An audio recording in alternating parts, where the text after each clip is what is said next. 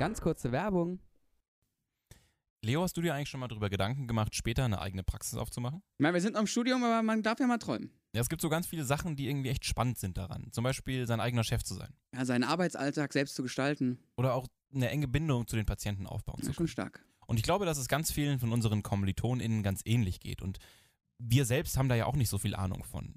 Ich würde mich aber auf lassdichnieder.de darüber informieren. Das ist eine gemeinsame Kampagne von der Kassenärztlichen Bundesvereinigung und den 17 Kassenärztlichen Vereinigungen. Und dort findet ihr viele Tipps zur Niederlassung, Antworten auf eure Sorgen und ganz viele spannende Erfahrungsberichte. Das war's schon. Also ein Raft ist ja ein Floß, glaube ich. Denke. Und, Ja, ja. Ähm, Ihr wart beide im Ausland. Ich. Ja, Ja, ja, ja. ja, ja. und grundsätzlich kann man sich diese Situs Inversus. Der Vorklinik-Podcast.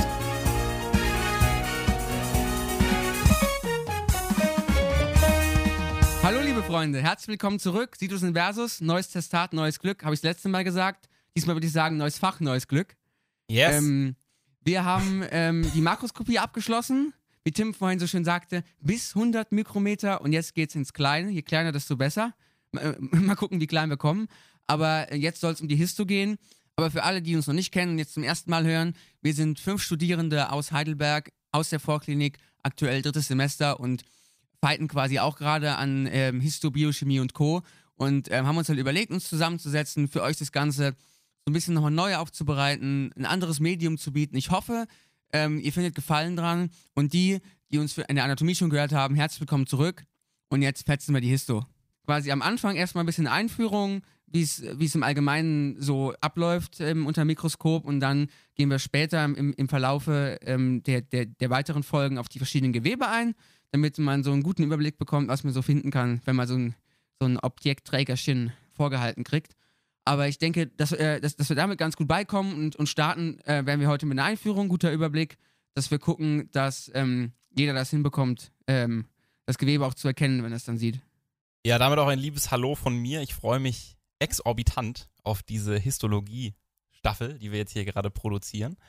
Ähm, also ich fand Anatomie immer cool, aber ich fand Anatomie nicht so cool wie Histologie. Ich weiß nicht, was ihr da so für Meinungen einnehmt. ah, schwierig.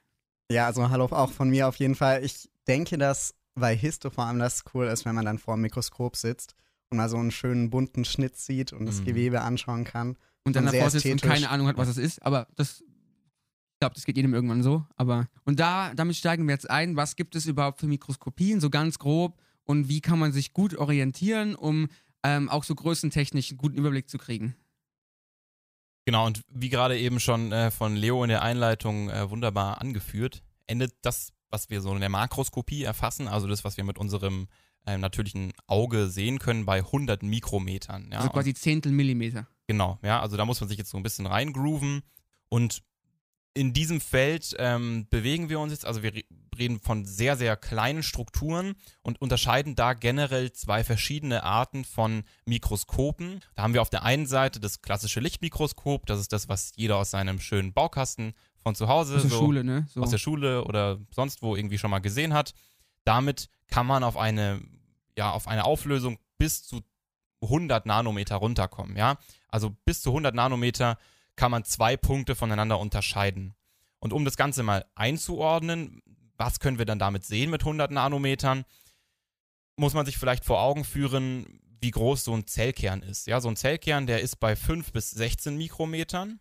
Ja, also noch relativ groß. Das heißt, im Lichtmikroskop können wir einen Zellkern sehr gut erkennen. Ja, weil wir haben gesagt, wir können ja bis 100 Nanometer runtergehen. Mir hat mal jemand gesagt, dass quasi für einen Histologen unter dem Lichtmikroskop der Zellkern der erste Anhaltspunkt ist, überhaupt irgendwas sagen zu können. Ja, Also quasi. Zellkern sieht man noch gut und ich, äh, noch viele, viele Gewebe erkennt man eigentlich auch nur an der Form und Farbe und Lage des Zellkerns. Das ist schon pauschal irgendwie. Mhm. Also der, der ist ganz wichtig, aber ich finde, den, den, den findet man noch meistens relativ gut irgendwie. Ja, vor allem wenn manchmal die Zellgrenzen verschwimmen, dann ist der Zellkern halt immer ja das ist wahr. der perfekte Anhaltspunkt. Genau. Als Größenmarker kann man Erythrozyten ansetzen, weil es gibt wenige Gewebe, die nicht durchblutet sind. Das heißt, irgendwo wird man schon einen finden. Irgendwie, irgendwo. Aber sogar Gefäße haben Ja, Gefäße. ja, ja, Also das deswegen. sieht man immer. Und äh, den, den setzt man an, so bei 7 bis 8 Mikrometer. Manche sagen 7,5, wie auch immer, aber zumindest lässt sich das schon mal grob einschätzen. Und dann kann man halt gucken, wie viele Eris passen halt in die Zelle ungefähr. Genau. Das ist Lichtmikroskopie. Und dann gibt es noch äh, die Elektronenmikroskopie. Genau, also wenn einem die Auflösung unter dem Lichtmikroskop nicht mehr reicht, dann ähm, nimmt man das Elektronenmikroskop und damit kommen wir bis unter 1 Nanometer Auflösung. Das heißt, unter dem Elektronenmikroskop sind Organellen auf jeden Fall gut erkennbar. Man kann ähm, einzelne Zellen betrachten mit ihren verschiedenen Bestandteilen. Bei der Elektronenmikroskopie gibt es auch zwei verschiedene Verfahren. Einmal die Transmissionselektronenmikroskopie. Da hat man im Grunde einfach einen Querschnitt durch ein bestimmtes Gewebe und bei, also das kann man sich so ein bisschen vorstellen, wie es sieht eigentlich ähnlich aus wie ein lichtmikroskopisches ein Bild, im Prinzip nur in viel feiner quasi. Genau. Ja. Es ist einfach nur viel detaillierter.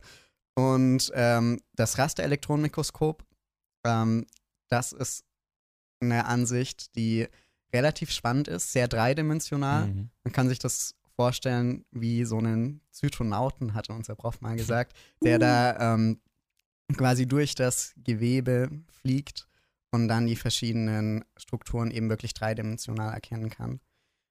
Ähm, man muss generell, gerade bei der Transmissionselektronenmikroskopie und auch bei der Lichtmikroskopie, beachten, dass es sich eben um Schnitte handelt, ähm, die aus dreidimensionalen Geweben stammen. Das heißt, wenn ich zum Beispiel eine Spiralarterie habe, ähm, wie bei der Plazenta, dann ähm, habe ich ein Gefäß, was sich ganz oft um sich selbst windet. Korkenziehermäßig? Und wenn ich dann aber einfach einen Schnitt durchmache, sieht es aus, als wären es mehrere Gefäße, obwohl das gar nicht stimmt. Also da muss man, äh, wie auch in CT zum Beispiel, eben diese dreidimensionalen Strukturen in Schnitte umdenken. Ja, das heißt quasi eine Zelle, bei der man den Zellkern nicht sieht, heißt nicht zwingend, dass sie keinen Zellkern hat, sondern die ist vielleicht einfach so fett, dass der Zellkern nicht angeschnitten ist. Aber selbst wenn man das weiß, äh, wenn man jetzt einfach so sich was durchschneiden würde und angucken würde, würde man eh nicht viel erkennen, weil das alles so ein bisschen grau und bäh. Und deswegen kamen irgendwelche schlauen Leute auf die Idee, das Ganze anzufärben. Und da die Färbungen oft vorausgesetzt werden, schauen wir uns jetzt mal eine als äh, Grundprinzip an und alle anderen kann man dann einfach so anwenden und übernehmen. Genau, wir unterscheiden dann nämlich auf der einen Seite die sogenannten Übersichtsfärbungen äh, von den histochemischen Färbungen. Die ähm, Übersichtsfärbungen, damit markiert man im Prinzip alles in der Zelle nach einem gewissen Kriterium. Und bei den histochemischen Färbungen versucht man eine ganz gezielte, hochspezifische Struktur zu markieren, um sich irgendwie die Lage von ähm, dieser Struktur eben bewusst zu machen. Das wohl, würde ich sagen, prominenteste Beispiel für diese Übersichtsfärbung ähm, ist die sogenannte Hämatoxylin-Eosin-Färbung, auch als HE-Färbung bekannt. Und das beruht im Prinzip eben darauf, wie sich ja verschiedene Gruppen äh, von Molekülen und damit von Organellen ähm, in der Zelle bei einem physiologischen pH-Wert ähm, laden. Also im neutralen Bereich. Genau, ja. Genau, und da unterscheidet man einerseits zwischen basophilen Strukturen und eosinophilen Strukturen. Fangen wir mal mit den basophilen an.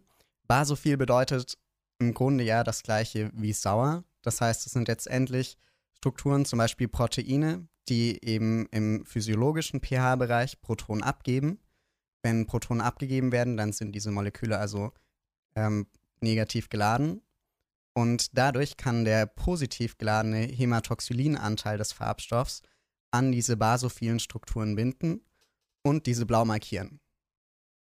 Genau. Und im Prinzip dann ganz genau andersrum bei dem Eosin, dass dann eben die positiv geladenen, also quasi basischen bzw. eosinophilen Substanzen ähm, aufgrund seiner eigenen negativen Ladung eben rot färbt. Ja, und darüber lassen sich halt irgendwie ganz, ganz entspannt irgendwelche ähm, verschiedenen Organellen quasi markieren und ähm, je nachdem, es kommt dann nachher noch, haben halt verschiedene Gewebe, mal mehr ER, mal mehr Mitos, was weiß ich. Und darüber kann man dann halt auch schon relativ einfach schon, schon, schon Gewebe erkennen, ohne dass man sich viel damit beschäftigt hat. Genau, und da kann man, also das kann man sich im Prinzip auch herleiten, wenn man sich dann im Detail mit den Strukturen äh, beschäftigt. Da haben wir nämlich ähm, als wesentliche ähm, vom Hämatoxylin ähm, markierte Strukturen, also quasi basophile Strukturen, die DNA und damit auch den Zellkern, die Ribosomen und das raue ER. Und das liegt alles eben daran, dass diese ganzen Strukturen ähm, im Wesentlichen durch Phosphatgruppen gekennzeichnet sind und diese Phosphatgruppen sind eben ähm, bei physiologischem pH-Wert saure chemische Gruppen, die dann eben quasi bewirken, dass das positiv geladene Hämatoxylin sich hier anlagern kann und dann eben diese blaue Markierung vornimmt. Bei der DNA ist es, denke ich, klar. Ähm, da haben wir dieses Pentose-Phosphat. Ähm, Rückgrat und damit auch ähm, der Zellkern ähm, ist klar, weil dieser im Wesentlichen aus ähm, DNA besteht. Ribosomen bestehen zu einem sehr großen Anteil aus ähm, ribosomaler RNA, die eben auch dieses Pentose-Phosphat-Rückgrat hat. Und das raue ER ist ja im Prinzip auch eine große Akkumulation von ähm, Ribosomen, die sich an das ER anlagern. Ja, also halten wir fest, quasi basophil klassisch DNA, Zellkern, Ribosomen und raues ER. Eosinophil sind, wie gesagt, ähm, eher positiv geladene Moleküle. Ähm, vor allem eben Proteine des Zytoplasmas, Mitochondrien, glattes ER und Kollagen. Im Grunde der Rest wird zum Großteil rot markiert Ja. durch das Eosin. Und das ist halt echt, also das habe ich am Anfang nie begriffen. Also ich, ich brauchte da lange, um das einzuordnen. Und das Und- kann man im Prinzip auch einfach zurückführen auf die Aminosäuren, die da Genau, vorliegen. Also ja. zum Beispiel Kollagen Ja. hat eben sehr viel Lysin ähm, und genau daher kommt es. Also das, was man Genau. sich da irgendwie merken sollte, bei der HE-Färbung, der Zellkern wird blau und das Zytosol wird rot. Ja. ja und das ist dann so eine grobe Orientierung, ähm, finde ich, mit der man da eigentlich ganz gut zurechtkommt. So ist es. Und ähm, da wir jetzt zu allem einen Merkspruch mit, äh, mitbringen, ähm, würde ich sagen, Schubert hat es begriffen. Ja, den habe ich mir ausgedacht, den Merkspruch. Also, wohl, also der Tim heißt mit Nachnamen Schubert. Ähm, ich glaube, der Tim hätte sich selbst nie diesen Merkspruch selbst zugeschrieben, von daher muss ich das hier beifügen. Also Schubert hat es begriffen, soll quasi ähm, ähm, diese jeweils zwei Wörter zusammenpacken. Also Schubert hat sauer, Hämatoxylin, es begriffen, Eosin und basisch. Ja, also dass quasi die beiden Farbstoffe, Farbstoffe ähm, hier dann mit ihren jeweiligen ähm, Eigenschaften So ist es. zusammen. Ja, und es gibt auch noch äh, viele andere Färbungen, die halt als Übersichtsfärbungen eingesetzt werden. Das jetzt nur mal als Beispiel. Ähm, die angesprochenen histochemischen Färbungen, die werden dann für so ein bisschen gezieltere Sachen eingesetzt. Das heißt quasi, die arbeiten größtenteils mit, mit Antikörpern. Genau, im Grunde ist das Ziel bei der histochemischen Färbung wirklich, man ähm, überlegt, wenn man zum Beispiel ein bestimmtes Organell markieren will, überlegt man, welches Protein kommt nur da vor oder welches Enzym, Enzyme sind ja auch Proteine, kommt nur in diesem Zellorganell vor. Und dann kann man das eben gezielt markieren. Es gibt einmal die Möglichkeit, über Antikörper zu gehen. Da kann man das entweder so machen, also dass ein Antikörper an dieses bestimmte Protein bindet und dann selbst fluoresziert oder einen bestimmten Farbstoff geladen hat. Oder an diesen Antikörper, der dieses Protein markiert, kann ein zweiter Antikörper binden, der dann ähm, zum Beispiel eine Fluoreszenz eben ja, quasi enthalten hat. Was man dann sehen kann, ein Beispiel wäre zum Beispiel der äh, CD20-Marker für Leukozyten. Da gibt es eben, wie gesagt, Im Prinzip für alles dann immer einen spezifischen Immer einen- Marker. bestimmten Genau. Marker. Ja, aber da, aber da kommt man relativ schnell, relativ gut rein, weil, also dieses ganze TD, was weiß ich, das, ich habe da einfach viel gebraucht. Aber am Ende kommen die so oft wieder, dass man das, glaube ich, relativ schnell wieder reinkriegt. Genau, und die zweite Methode, oder dritte, je nachdem, ähm, der histochemischen Färbung ist dann die Enzym-Immunglobulin-Komplex-Methode. Klingt kompliziert, ist eigentlich relativ einfach. Ähm, Immunglobuline sind einfach die Antikörper, die binden dieses Protein. Und dann brauchen wir noch eine enzymatische Aktivität an dem Antikörper oder auch an dem zweiten Antikörper dran, die einen Farbstoff, den wir mit ins Präparat geben, sichtbar macht, die ein bestimmtes Substrat umsetzt, wodurch dann ein, irgendein Niederschlag entsteht, den wir unter dem Mikroskop sehen können. Ja. Sagst du eigentlich Chemie oder Chemie? Chemie sagst du, gell? Ja, Da kommt der Bayer. Da kommt der Chemie, Bayer Leo? durch. Chemie, ja, selbstverständlich. Aber ist auch scheißegal, man ja. hast schon recht. Chemie, liebe Freunde, Biochemie, wie auch immer, zumindest das soweit zu mikroskopieren. Also ähm, das ähm, ist die, die Grundlage, die man haben sollte. Wenn mehr verlangt wird, dann kann man sich die Sachen dann mit, äh, mit dem Wissen, denke ich, relativ schnell reinarbeiten. Es gibt meistens ist es auch so eine Handvoll Färbungen, die eigentlich immer benutzt werden. Und wenn Ja. man die mal äh, gesehen hat, erkennt man die eigentlich relativ schnell, weil Im das ganz Prinzip charakteristische baut Farben das sind. alles auf diesem Prinzip auf, das wir jetzt hier gerade erläutert haben. Ja, also, also dieses Prinzip, dass es basophile und eosinophile Substanzen in der Zelle gibt. Da muss man sich eigentlich nur mal klar machen, was sind basophile und was sind eosinophile Substanzen. Und dann gibt es halt für verschiedene Färbungen verschiedene Farben, die da verwendet werden. Aber im Prinzip könnt ihr, wenn ihr dieses Prinzip verstanden habt, diese HE-Färbung, ähm, also das Wissen aus dieser HE-Färbung transferieren auf alle anderen ähm, Übersichtsfärbungen, die es da eben gibt. Jawohl, und das soweit zum Mikroskopieren. Jetzt wollen wir damit beginnen. Was können wir überhaupt sehen? Genau, da soll es erstmal um die Grundstruktur gehen. Gerade für die, die kein Bio mehr hatten in der Oberstufe, ist es halt echt äh, nochmal eine Hausnummer, das Ganze jetzt ähm, mitzunehmen. Und da das halt am Ende auch sehr relevant ist äh, für die speziellen Gewebe im Nachhinein, machen wir das jetzt nochmal ähm, in aller Ausführlichkeit. Finde ich aber, ich fand es ganz angenehm, so, dass man hier irgendwie in so ein äh, Fachgebiet reinstarten kann mit ein bisschen Wissen, das man irgendwie schon aus der Schule so ange, angesammelt hat. Grüße, es Grüße gehen raus an die, die kein Wissen haben. Ich hatte auch schon ein, zwei Kumpels, die da gesagt haben, es war zum Kotzen. Aber, Aber es reicht halt nicht zu wissen, dass die Mitochondrien die Kraftwerke der Zelle sind. ja, halt, ey, ich, Schon ich habe drauf gewartet auf den Spruch. Ich habe so drauf gewartet. Aber Halleluja. deswegen gehen wir jetzt noch ein bisschen mehr ins Mit diesem kleinen Teaser von Moritz machen wir jetzt erst einmal Zytoplasma und Zellmembran weiter. Ähm, also grundsätzlich hatten wir ja gesagt, den Kern sieht man immer sehr gut. Den Kern umgibt das Zytoplasma, wo auch die anderen Organellen dann drin liegen. Und dieses Zytoplasma ist von der Zellmembran umgeben. Im Gegensatz zu zum Beispiel Pflanzen haben wir Menschen keine Zellwand. Ähm, die Zellmembran selbst ist grundsätzlich eine Doppelschicht aus Phospholipiden. Und jetzt schauen wir uns mal an, was das bedeutet. Also ein Phospholipid ist im Grunde ein Molekül, was einen hydrophoben und einen hydrophilen Teil hat. Also einen Teil, der sich gut in Wasser löst und einen, der sich gut in Fett löst. Oder halt eben nicht gut in Wasser. So, ähm, jetzt besteht ein Phospholipid grundsätzlich aus einem Grundgerüst, das heißt Glycerin, ist ein C3-Körper, besteht also aus drei C-Atomen und an jedem C-Atom hängt ein OH dran. Und an zwei von diesen OH-Gruppen sind Fettsäurereste dran gehängt, sogenannte Acylketten. Und die sind unpolar und dementsprechend schlecht wasserlöslich oder Also auch hydrophob. Einfach ewig lange C-Ketten. Mhm. Dann an der dritten Position, also an der dritten OH-Gruppe, hängt ein Phosphatkopf. Und dieser Phosphatkopf ist polar und hat außerdem in der Regel noch irgendeine andere Gruppe dran, die dann auch namensgebend für das bestimmte Phospholipid ist. So, dann haben wir also den einen Phosphatkopf, der ist wie gesagt polar, hydrophil und zeigt deswegen auf die Seite entweder des Zytoplasmas, was ja hauptsächlich aus Wasser besteht, oder auch auf die Seite der Extrazellulärmatrix, wo wir auch hauptsächlich Wasser haben. So. Und dadurch ähm, lagern sich immer zwei Phospholipide so zusammen, dass der Kopf nach außen zeigt und die Schwänze der Phospholipide, also diese Fettsäurereste, die zeigen zueinander. Und dadurch entsteht letztendlich diese Doppelschicht in der Ich habe mir das in der Schule auch immer so aufgemalt. Also ich, wenn man irgendwie so ein Phospholipid malen sollte, habe ich immer so einen Kreis und dann so zwei Striche drunter gemalt. Und Ja. dann war der Kreis war für mich diese polare Gruppe, also die Phosphatgruppe, die ich da, wie ich jetzt rückblickend gemerkt habe, angedeutet habe mit. Und ähm, dann diese zwei Schwänzchen waren dann diese Acylgruppen. Ja. Ja. Ja, aber also ich habe es genauso gemacht. Es wusste doch Ja, keiner, doch. was es ist, aber man hat sich schlau gefühlt, findest du nicht? Ja, schon. Ja, ne? und genauso, äh, genauso funktioniert es ja zum Beispiel, wenn man im Milch hat man ja eine Emulsion aus Wasser und Fett.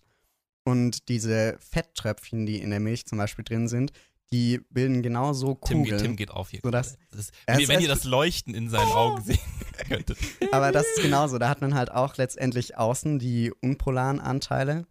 Ähm, bloß dass, dem, ja, dass da halt Wassermoleküle sind. Ich glaube, Ja. das Beispiel hinkt. Aber es ist auch nicht so wichtig. Zumindest geht es darum, dass diese Doppelmembran quasi äh, die, der Grundbaustock für, für alle Membranen ähm, ergibt, die man so im Körper findet. Da muss man noch ein Prinzip sich kurz vor Augen führen Ja. bei diesen Membranen, nämlich dass dadurch unterschiedliche Kompartimente entstehen. Ja, also wir reden von einer Kompartimentierung. Ähm, dadurch, dass nämlich durch diese Membranen ähm, dann eben hydrophile als auch ähm, größere Moleküle eben nicht durchtreten können. Dadurch entstehen unterschiedliche Reaktionsräume innerhalb einer Zelle als auch im Vergleich Zelle zu Extrazellulärraum. Ja? Und das ist ein ganz entscheidendes Prinzip, das ähm, irgendwie auch für die Biochemie und für das Gesamtverständnis wichtig ist. Die Bedeutung von diesen ähm, Membranen liegt eben darin, dass eben verschiedene Reaktionsräume geschaffen werden, heißt auf schlau Kompartimentierung. Ja, um es jetzt mal ganz krass zu sagen, ohne das gäbe es kein Leben. Ne? Weil Wahrscheinlich. Ja, weil halt eben, weil ja, aber zugegebenenfalls, also ähm, die meisten Reaktionen, die über die Membran laufen, ba- bauen, was weiß ich, irgendwelche Konzentrationen auf und äh, immer fällt so ein bisschen hinten runter, aber das ist eigentlich so die Grundlage für alles, ne? Aber die Zellmembran ist ja noch, ist, ist ja noch viel, viel komplexer als das. Da sind Proteine drin und drauf und hin und her und hoch und runter.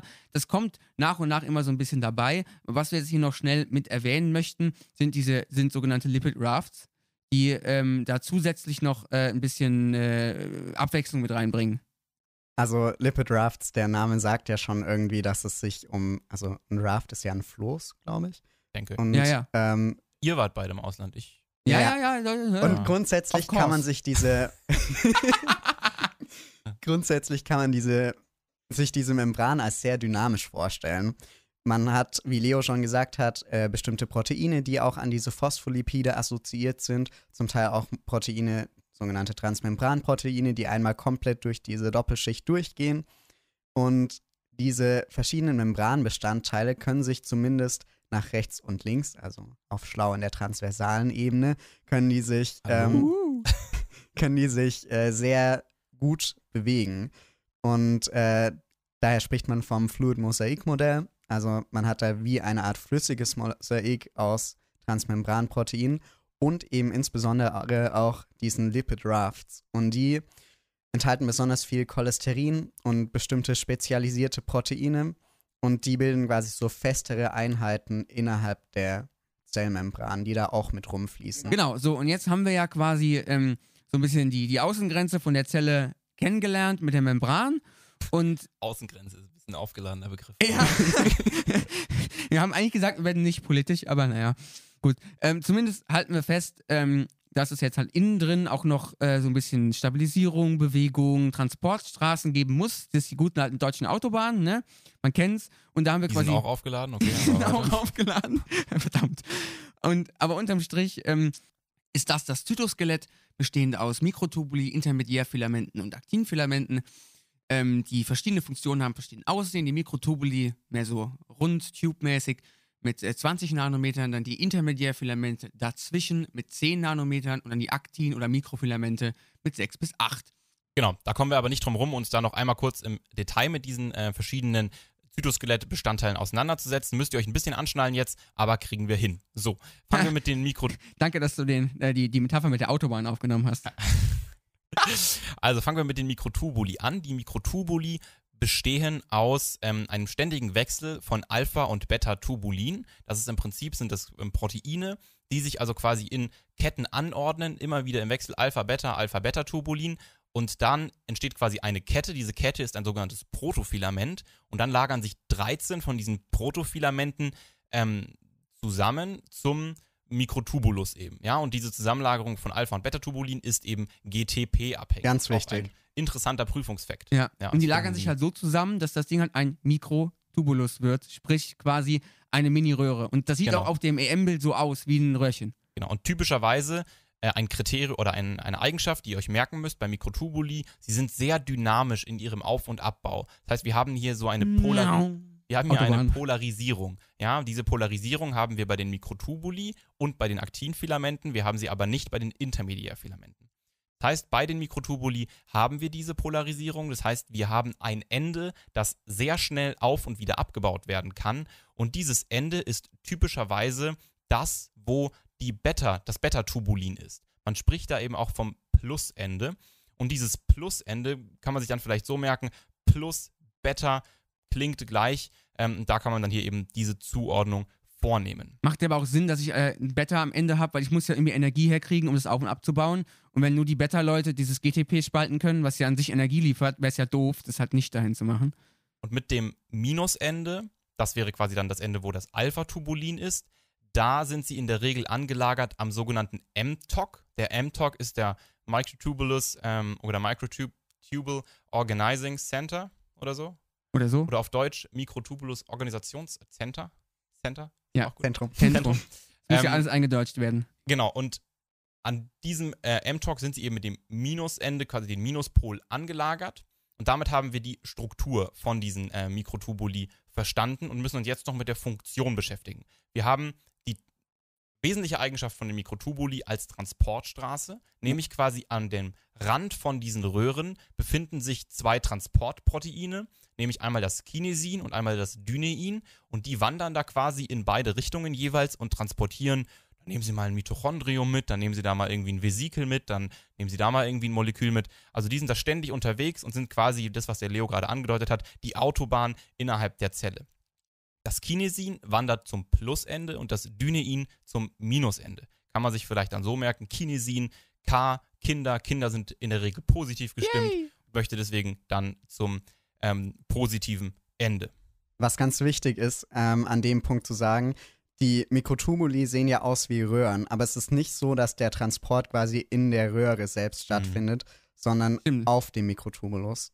Genau. Innen drin ist gar nichts, gell? Ähm, ja, ich glaube nicht. Nee, ne? Hat ein bisschen irgendwelche Grundsubstanzen oder so. Ja, gut, aber, aber nichts. Und Ja, dieses Cooles. Kinesin und Dynein kann man sich ruhig mal in der Animation anschauen. Das sieht Das ganz ist toll so aus, wie diese witzig. Proteine da entlang Ja. wandern. Ja. Geil. Und andere weitere wichtige Eigenschaft bei den Mikrotubuli, also wir hatten gesagt Transportstraße, ganz wichtig. Zweite Sache, sie sind wesentlicher Bestandteil von den Kinozilien und den Basalkörpern. Kinozilien sind kleine Zellfortsätze, die ja im Wesentlichen bei ähm, Epithelgewebe, das ist, da kommen wir noch drauf zu sprechen, das sind Oberflächengewebe, äh, die quasi immer an den Grenzen zu verschiedenen Medien vorkommen, die eben dann immer dort vorliegen mit solchen kleinen Härchen obendrauf, die beweglich sind. Das ist das ganz entscheidende Kriterium von diesen Kinozilien. Kleine Härchen, die beweglich sind. Zum Beispiel in den Atemwegen haben wir das, zum Beispiel in den Eileitern liegt das vor. Und die haben auch einen sehr charakteristischen Aufbau. Man spricht da von der sogenannten 9x2 plus 2 Struktur. Das heißt, wir haben insgesamt neun Mikrotubuli-Duplets, die da so am Rand liegen und nochmal ein Mikrotubulus-Duplet, das in der Mitte von diesem Kinozilium sich befindet. Und diese ähm, Mikrotubuli-Duplets sind jetzt über Dyneinärmchen miteinander verbunden. Und ich hatte gerade schon gesagt, dass das Dynein eigentlich etwas am Rand von diesem Mikrotubulus bewegt, weil diese Doppelmikrotubuli aber fixiert sind in dem sogenannten Basalkörper, da komme ich gleich noch drauf zu sprechen, bewirkt diese Interaktion von dem Mikrotubulus mit dem Dynein hier keinen Transport, sondern eine Krümmung von diesem Kinozilium. Und genau deswegen haben wir da eben diese Schlagbewegung von diesen Kinozilien. Die sind eben, wie gesagt, verankert in diesem Basalkörper. Das ähm, ist im Prinzip, sieht sehr ähnlich aus wie das Kinozilium im Querschnitt, hat aber eben nicht diese 9x2 plus 2 Struktur, sondern eine 9x3 Struktur. Und da haben wir quasi einfach nur neun äh, Mikrotubulus-Triplets und nichts in der Mitte. Und da haben wir quasi dann eben einen fließenden Übergang von diesem Basalkörper ähm, in das Kinozilium hinein. Genau, und das ist auch so, dass dieses magische M-Tok-Ding ist an sich auch nichts anderes als so ein Basalkörper, der aber halt kein Basalkörper ist, sondern quasi als Zentriol also quasi einfach auch so ein Röhrchen. Ja, und da gibt es halt zwei von und diese zwei Zentriolen bilden ein Zentrosom, also Iolen, die Einzeldinger und Zentrosom, Kombination, die stehen halt wie so ein T zueinander mit noch was weiß ich für Kram, aber das ist quasi das, das M-Tok und da liegen halt eben, wie gesagt, diese Minusenden, genauso wie an den ähm, Basalkörpern die Minusenden von den Mikrotubuli liegen. Und das ist quasi so ein bisschen die Verankerung. Genau, also damit ähm, niemand verwirrt ist, dieses Zentrosom ist ja das, was man bei der Zellteilung dann für den Spindelapparat braucht.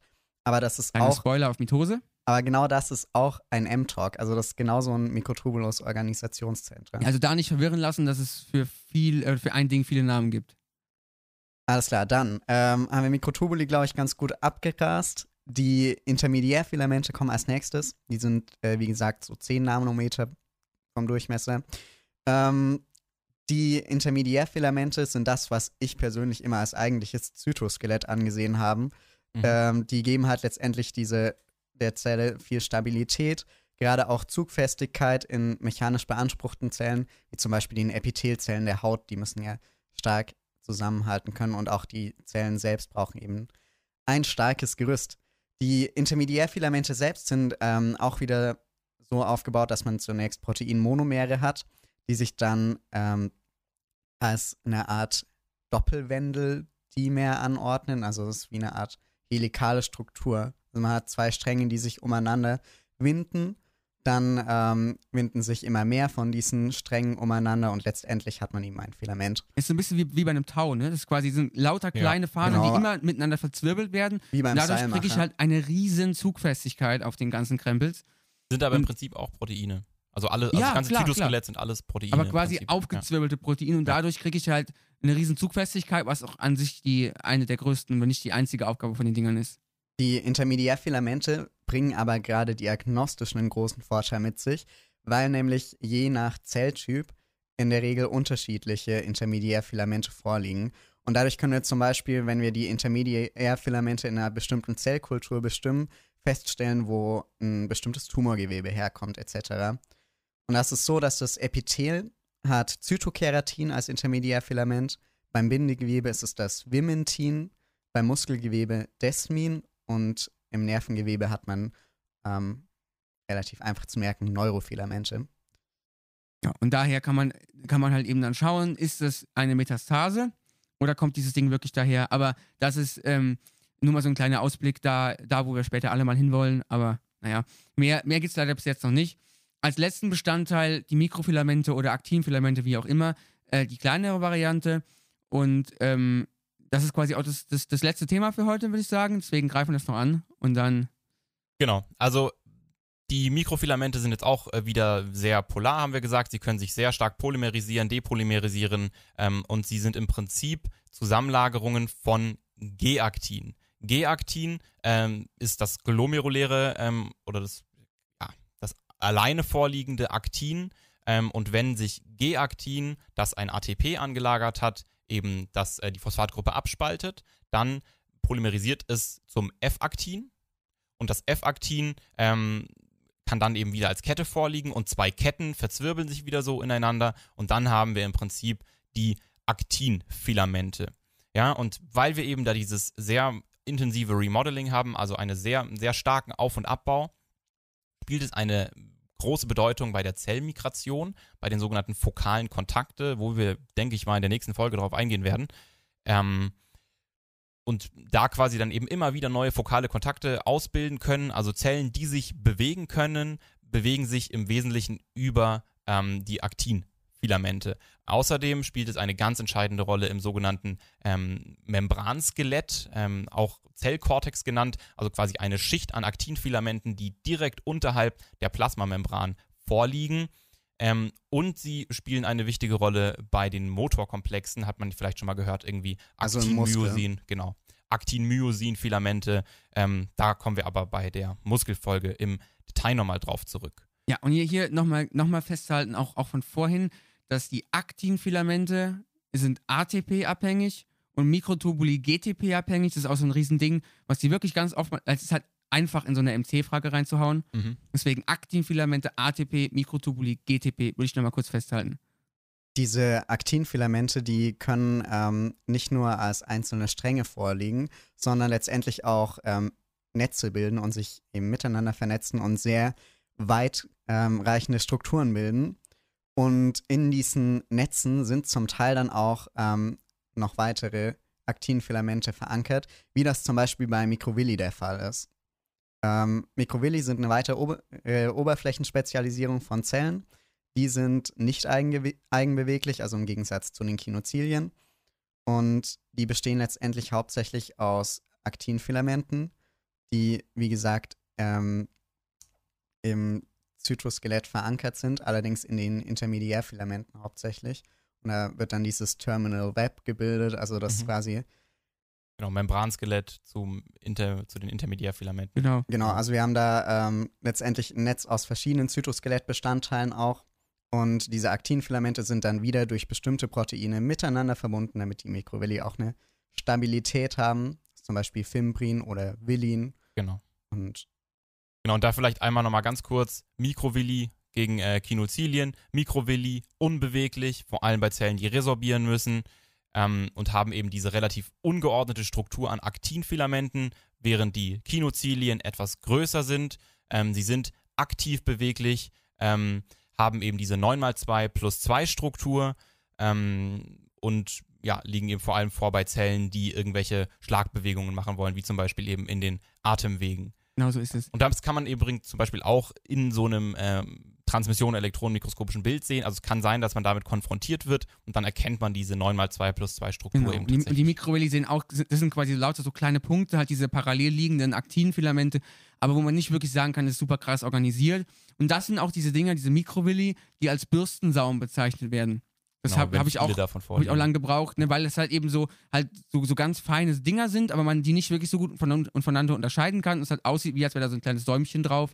Aber das geht schon irgendwie. Genau, und äh, dann gibt es noch so zwei, finde ich, etwas weniger häufig auftretende, nicht weniger bedeutende, sondern weniger häufig auftretendere Geschichten, und zwar die Stereozilien und die, wie hast du gesagt, lateinisch richtig Das definiert. Flagellum. Das Flagellum und die Ja. Fl Flagella. Also Plural wäre Flagella, aber es gibt es ja immer nur alleine, von daher ja, stimmt, das ist eigentlich unnötig. Ja, wieder unnötig geschlaubit. Ne? Aber gut, so, so ist es halt. Genau, Stereozilien. Ich finde den Namen echt doof, weil es ist, ich finde Stereo Willi besser, weil Ja. halt eben es sich nicht bewegen kann, auch wenn es quasi ähm, so, so lang ist. Äh, Was hatte ich gelesen? Ich glaube, dreimal so lang. äh, Also ein Stereozilien sind letztendlich verlängerte Mikrovilli. Es sind wie Ja. Mikrovilli aufgebaut, einfach nur viel länger. Genau. Aber die sehen halt irgendwie im ersten Moment, finde ich, länger aus und dann cool, kann man schlagen, aber ist halt nicht so. Und wenn wir jetzt quasi ein ganz, ganz langes Kinozilium bauen, dann nennt man das halt Flagellum und das gibt es eigentlich nur bei Spermien. Ganz genau. Ne?